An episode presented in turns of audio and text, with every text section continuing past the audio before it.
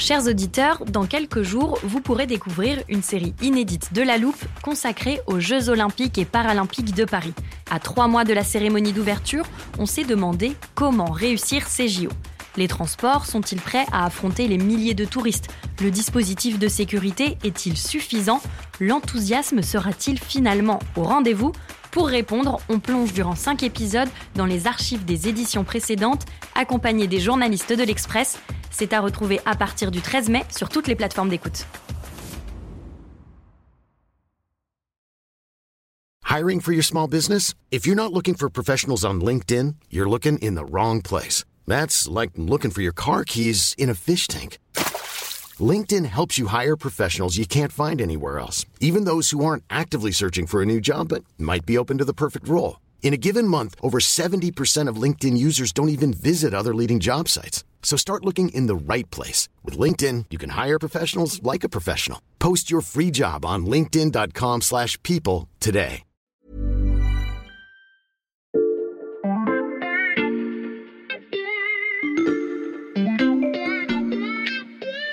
Salut, c'est Xavier Yvon. Nous sommes le mercredi 17 mai 2023. Bienvenue dans La Loupe, le podcast quotidien de l'Express. Allez, venez, on va écouter l'info de plus près. Nous sommes donc au mois de mai et, comme moi, vous préparez peut-être déjà vos vacances d'été. Pour partir en France au soleil, mais loin de la canicule, visiter une capitale européenne ou même découvrir un autre continent. D'ailleurs, vous êtes plutôt juillettiste ou haussien? Ou alors carrément septembriste? En tout cas, il y en a qui ont le regard tourné vers juillet depuis un mois exactement, ce sont les ministres. Et surtout, la première ministre Elisabeth Borne. Le 17 avril, dans une allocution très attendue, Emmanuel Macron s'est exprimé pour tenter de clore la séquence réforme des retraites. Et il a surtout semblé annoncer une date de fin de bail pour la locataire de Matignon. Nous avons devant nous 100 jours d'apaisement, d'unité, d'ambition et d'action au service de la France.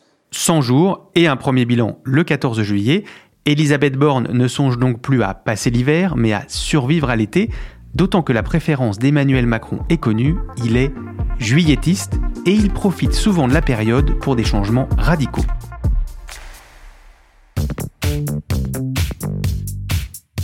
Ils attendent eux aussi l'été avec impatience et pas que pour les vacances. J'accueille en studio Éric Mandonnet, chef du service politique de l'Express, et Erwan Brucker qui suit la majorité présidentielle. Salut à tous les deux. Salut Xavier. Salut Xavier.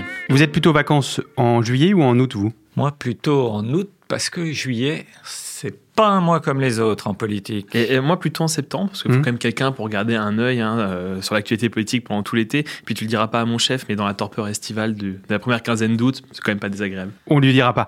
Euh, Emmanuel Macron a fixé, on l'a dit, un délai de 100 jours pour un premier bilan. Il va donc forcément se passer des choses cet été. Bah, c'est-à-dire que si le climat est toujours le même au 14 juillet, c'est-à-dire que s'il y a encore des concerts de casseroles à chaque déplacement et du président et de ses ministres, il est un peu obligé de faire un acte politique à ce moment-là, d'autant que euh, lors de son allocution, il a donné rendez-vous aux Français le 14 juillet, au bout de ces, ces 100 jours. Il sait qu'il est attendu, il sait qu'il doit prendre une initiative politique à ce moment-là. Et petite précision quand même, c'est vraiment plus en juillet qu'il peut se passer euh, quelque chose que le reste de l'été de manière générale, et c'est pas pour rien. L'inconvénient, c'est qu'il ne faut pas que cet objet suscite une euh, déception et donc que le 14 juillet, comme avait dit un des prédécesseurs d'Emmanuel Macron, un certain Jacques Chirac, ces 100 jours fassent pchit. Vous avez tous les deux souligné que juillet était un moment propice pour procéder à des changements. Pourquoi ce mois en particulier? Bah, déjà, l'actualité, mais pas que politique, est plutôt calme à cette période, c'est vrai.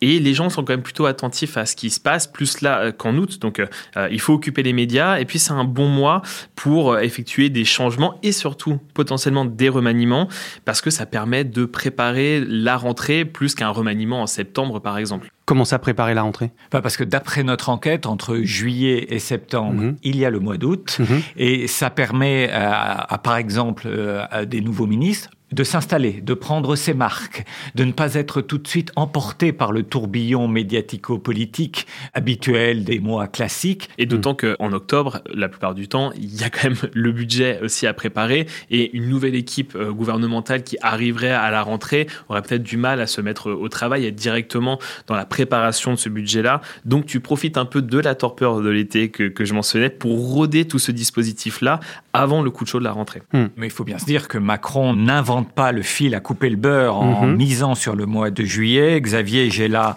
non pas Tintin à la plage, parce que mhm. ça te décevrait un peu, je le sais, mais la fameuse Bible du service politique. Et que trouve-t-on?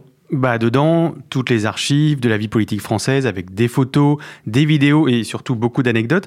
Dans ce gros livre Eric, il y a donc des précédents qui montrent que le mois de juillet, c'est un bon moment pour une réorganisation. Eh oui, très souvent, le président, lorsqu'il n'y est pas contraint par des élections, c'est-à-dire mhm. dans, dans, la foulée d'une élection présidentielle ou d'élections législatives, lorsque le président a le choix pour une date de changement de Premier ministre, c'est souvent en juillet que ça tombe. Alors, à quelle page on ouvre euh, ta Bible pour commencer, Eric 1968. 1968, c'est évidemment une année importante. Tout commence en avril, c'est ma naissance. Hmm. Ensuite, au mois de mai, ce sont les autres événements, les événements oui, de j'en ai un peu moins entendu parler que ta naissance. En, juin, la fameuse euh, dissolution voulue par le, le, général de Gaulle, euh, et c'est un raz-de-marée gaulliste. Le pouvoir reprend la main. Hmm. Et je crois que notre Bible sait même parler. On l'écoute. Majorité massive pour l'UDR. Le Premier ministre et ses amis ont eu le triomphe modeste. Donc, à l'époque, le président, c'est le général de Gaulle, hmm. le Premier ministre, c'est Georges Pompidou, mais pendant plusieurs jours, il laisse entendre qu'il va quitter Matignon. Mais finalement, très tardivement, le 6 juillet 68, le général de Gaulle reçoit ce message de Georges Pompidou. Finalement, Pompidou resterait bien mhm. un peu euh, encore à Matignon, sauf que euh, De Gaulle lui dit c'est trop bête, c'est trop tard. Je viens de proposer le poste à Couve. Couve, c'est Maurice Couve de Murville. Par ici la sortie. Georges Pompidou en juillet quitte Matignon. Un premier Premier ministre mis en congé donc en juillet 1968. Quel est ton deuxième exemple? Le deuxième exemple, qui est l'exemple parfait pour ta démonstration, mhm. euh, Xavier, c'est 1972. Je te laisse feuilleter ta Bible pour arriver à la bonne page.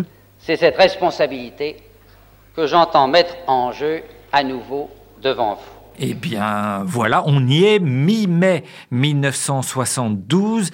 Jacques Chaban-Delmas, sans doute de manière un peu euh, imprudente, a fait le forcing pour euh, obtenir l'autorisation de solliciter un vote de confiance de l'Assemblée nationale. C'est donc le Premier ministre à l'époque C'est le Premier ministre. Et donc, Georges Pompidou, le président de la République, il finit par accorder à Jacques Chaban-Delmas l'autorisation de solliciter un vote de confiance de l'Assemblée nationale. Hmm. Chaban gagne la partie, confiance accordée, Chaban conforté Eh bien pas du tout.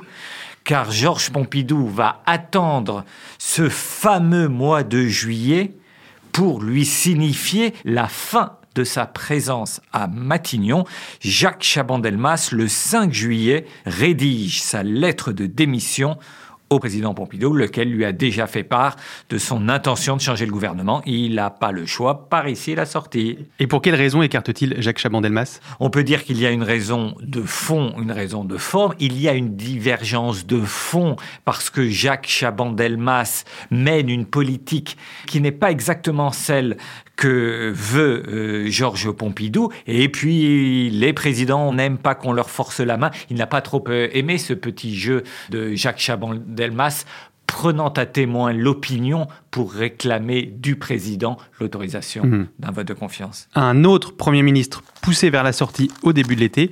Euh, je vois que tu tournes déjà les pages de ta Bible du service politique, Eric, pour aller à quelle date? Juillet 1984, on n'a même pas besoin de la Bible, je m'en souviens comme si c'était hier. Et je sais que toi aussi, tu t'en souviens presque comme si c'était hier, Xavier, parce que regarde, j'ouvre à cette page et ça va te dire quelque chose. Ah oui, je reconnais. C'est une photo d'une grande manifestation contre le projet de loi sur l'école libre. Votre collègue Paul Cholet nous l'avait montré il y a quelques semaines dans un autre épisode de La Loupe. Ah ouais, il n'y avait pas besoin de loupe pour voir les gens. Près d'un million de personnes dans la rue. C'était euh, une manifestation incroyable. Et le 12 juillet, François Mitterrand intervient à la télévision, une allocution solennelle pour dire qu'il renonce au projet de loi sur l'école libre. Mhm. Que se passe-t-il ensuite? Le ministre de l'Éducation de l'époque, Alain Savary, démissionne. Le premier ministre de l'époque, Pierre Mauroy, finit par démissionner lui aussi. Et que va-t-il se passer alors? Le nouveau Premier ministre, un certain Laurent Fabius, débarque et les quatre ministres communistes, eux, plient bagages. Le nouveau Premier ministre, Laurent Fabius, raccompagnait sur le perron Pierre Mauroy, dont il avait tenu à faire l'éloge la veille.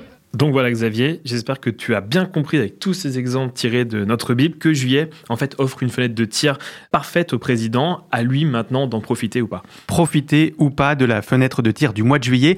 Alors on va regarder encore un peu dans le passé, mais plus proche cette fois, et vous allez comprendre pourquoi Emmanuel Macron est un juillettiste.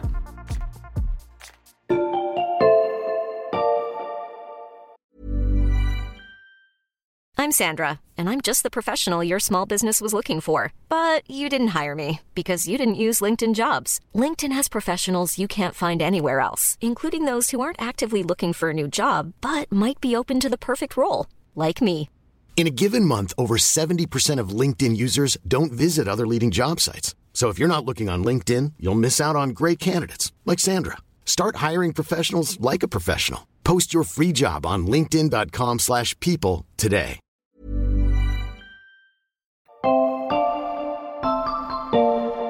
Eh bien oui, parce que Emmanuel Macron, c'est lui-même un spécialiste du mois de juillet. Il a failli lancer sa grande aventure présidentielle en juillet, juillet 2016. Je vais retrouver la page dans la Bible. En 2016, mais Emmanuel Macron n'est pas encore président de la République à ce moment-là. Oui, c'est vrai, mais il avait quand même bien en tête l'argument qu'on t'a donné tout à l'heure, Mhm. c'est que faire quelque chose en juillet, ça occupe le terrain médiatique et c'est le moment d'imposer son propre calendrier, surtout quand on est ministre de l'économie de François Hollande comme lui à l'époque, plus encore en juillet que lors d'un autre mois. Donc en juillet 2016, Emmanuel Macron, tu l'as dit, est ministre de l'économie, et il a une idée derrière la tête. Son idée, c'est de partir, de se débarrasser du bilan Boulet. Mhm. François Hollande, donc d'incarner une rupture, mais comme il est ministre de François Hollande, Pas facile. c'est pas évident, évident.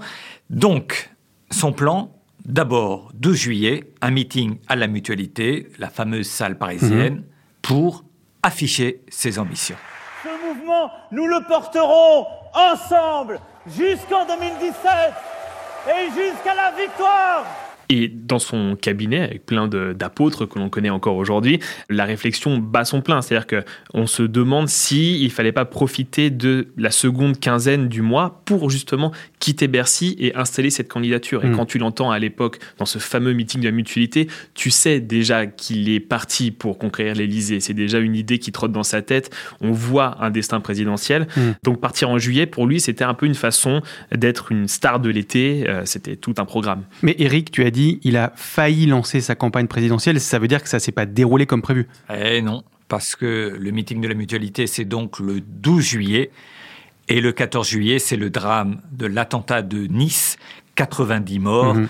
Et du coup, évidemment, Emmanuel Macron euh, range dans le placard ses envies de démission, qui auraient été euh, grotesques à ce moment-là, et il attendra le 30 août Hmm. pour claquer la porte. Et je crois que tu connais la suite de l'histoire. Un petit peu.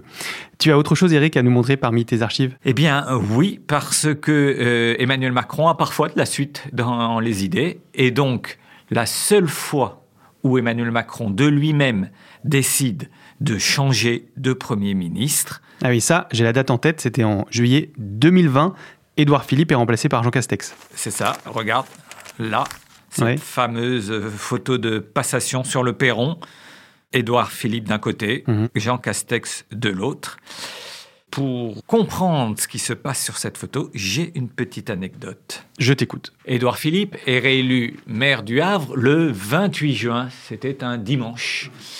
Et le lundi, il arrive à l'Élysée l'esprit brumeux, dans le petit bruit médiatico-politique, on se dit est-ce qu'Édouard Philippe va euh, rester à Métignon ou pas? À ce moment-là, on ne sait pas, mais à l'Élysée, le président reçoit la Convention citoyenne sur le climat. Mhm. Et on voit un Édouard Philippe, donc l'esprit tout brumeux, qui fait la gueule, quoi.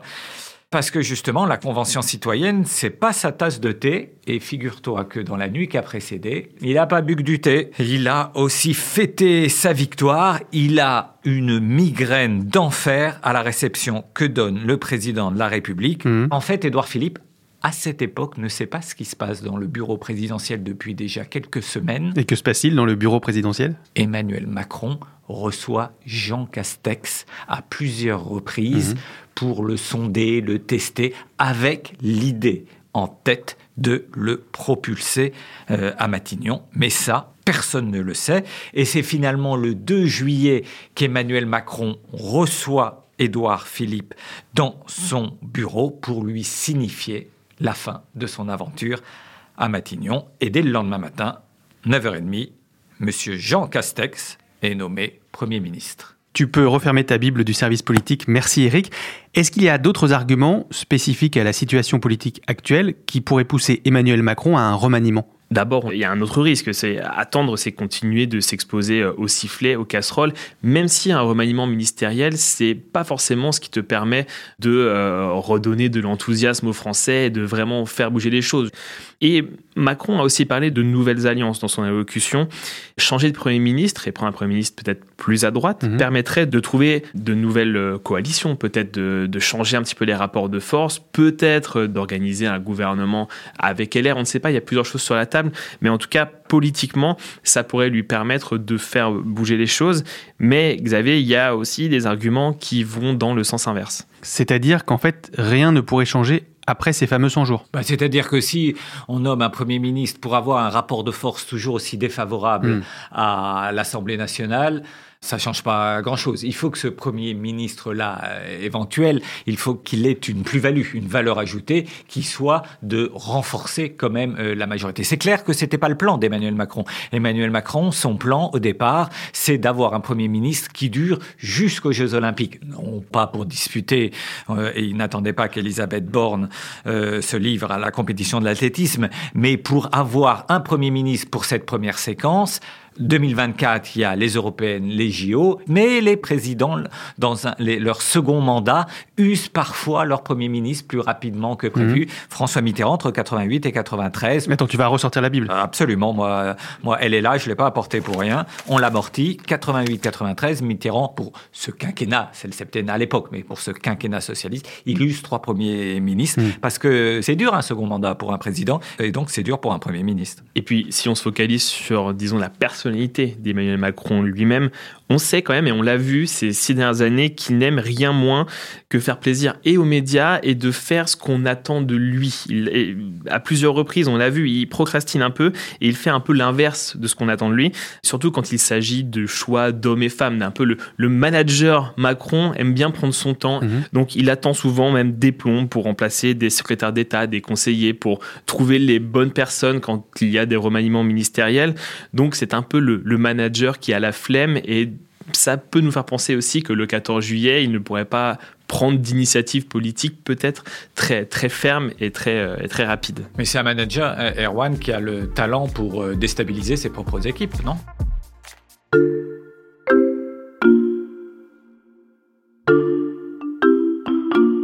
Concernant la voiture, nous lancerons dès l'automne une offre de location de véhicules propres à prix accessible. D'ici fin 2024, L'assurance maladie financera le recrutement de 6 000 assistants médicaux supplémentaires et à partir de la rentrée prochaine, les remplacements de courte durée seront effectués au sein même de l'établissement. On vient de l'entendre, la feuille de route d'Elisabeth Borne va bien au-delà du 14 juillet.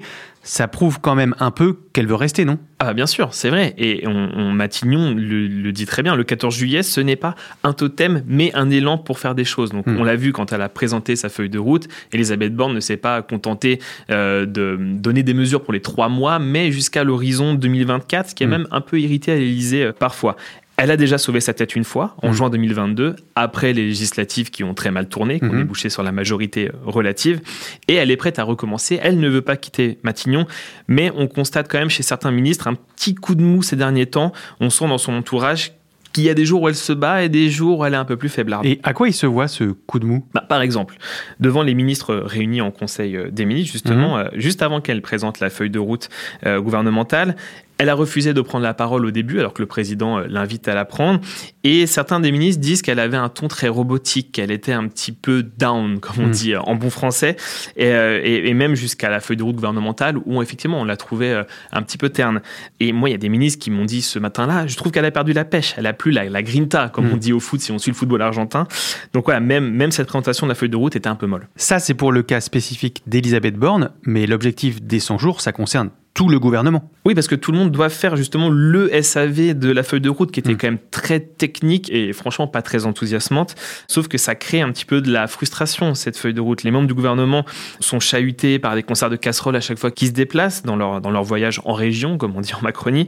Et alors, les plus résistants, les plus expérimentés euh, encaissent, mais d'autres, en revanche, apprécient de, de, moins en moins ce rôle de, de chair à canon, en fait. Donc, avec les 100 jours, Emmanuel Macron a surtout réussi à créer de la frustration chez ses ministres. Macron a a, aussi donné euh, 100 jours et cette date du 14 juillet pour euh, quelque chose qu'il adore faire, et ça tous les ministres le reconnaissent, et qui met en tension tout le monde. Il insécurise, il crée du stress pour une partie du gouvernement qui se demande si euh, elle va rester après le 14 juillet.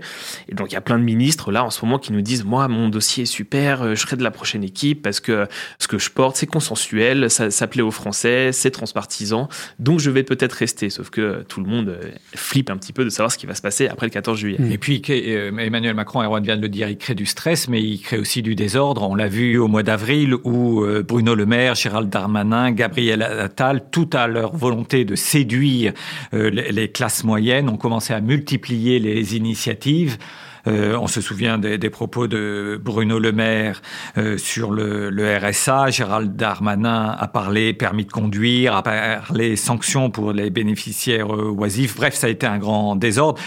Gabriel Attal, en ce moment, défend son projet de lutte contre la fraude fiscale. Bref, on a une espèce de concours l'épine où chaque ministre avance ses pions plus qu'il ne songe à la solidarité gouvernementale. Et ce concours Lépine, on imagine que ça plaît pas forcément à Emmanuel Macron. Pas du tout même. Euh, c'est ce qui est un peu paradoxal, c'est qu'Emmanuel Macron a fait une remontrance au Conseil des ministres justement avant la présentation de cette feuille de route en disant je vous invite à moins parler de vous, en gros à moins parler de vos ambitions et à davantage parler de la France. Et il était un tantinet agacé, faut le dire, par ceux qui jouent des coudes en attendant de voir Elisabeth Borne tomber. Et, euh, et les passes d'armes de certains de ses ministres, par médias interposés, l'agaçaient un petit peu. Et en même temps, Emmanuel Macron n'est pas naïf. Il sait qu'il a des bêtes politiques dans ce gouvernement. Effectivement, Darmanin, Attal, le maire, et s'en sont donnés à cœur joie dès le lendemain pour créer un petit peu leur couloir et démontrer leurs ambitions, montrer quelle était aussi leur ligne politique et peut-être des ambitions pour Matignon. Avec toutes vos explications, on se dit que les jours restants avant le 14 juillet pourraient être bien longs. Merci beaucoup à tous les deux. Merci Xavier. Merci Xavier, à bientôt. Éric Mandonnet, chef du service politique de l'Express, et Erwan Brucker, journaliste en charge du suivi de la majorité présidentielle. Tous leurs récits et analyses sont à retrouver sur l'express.fr. Alors, chers auditeurs, je vous encourage à vous abonner pour 1 euro le premier mois. Et pour ça, rien de plus simple, il vous suffit d'aller sur le site et de cliquer sur le bandeau rouge en page d'accueil. Et si ces plongées dans l'histoire politique française vous plaisent, n'oubliez pas de suivre La Loupe sur votre application de podcast, par exemple Deezer, Spotify ou Castbox. Vous pouvez y laisser des étoiles et des commentaires. Cet épisode a été écrit par Charlotte Barris, monté par Mathias Pengili et réalisé par Jules Cro. Retrouvez-nous demain pour passer un nouveau sujet à la loupe.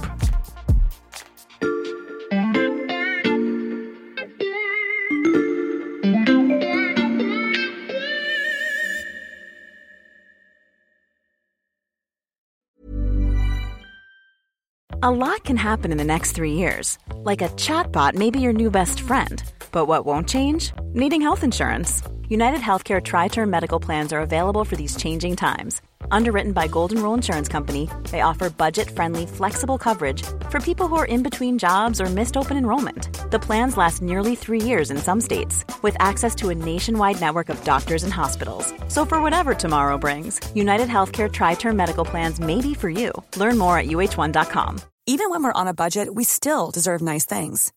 Quince is a place to scoop up stunning high end goods for 50 to 80% less than similar brands. They have buttery soft cashmere sweaters starting at $50, luxurious Italian leather bags, and so much more. Plus, Quince only works with factories that use safe, ethical, and responsible manufacturing. Get the high-end goods you'll love without the high price tag with Quince. Go to quince.com/style for free shipping and 365-day returns.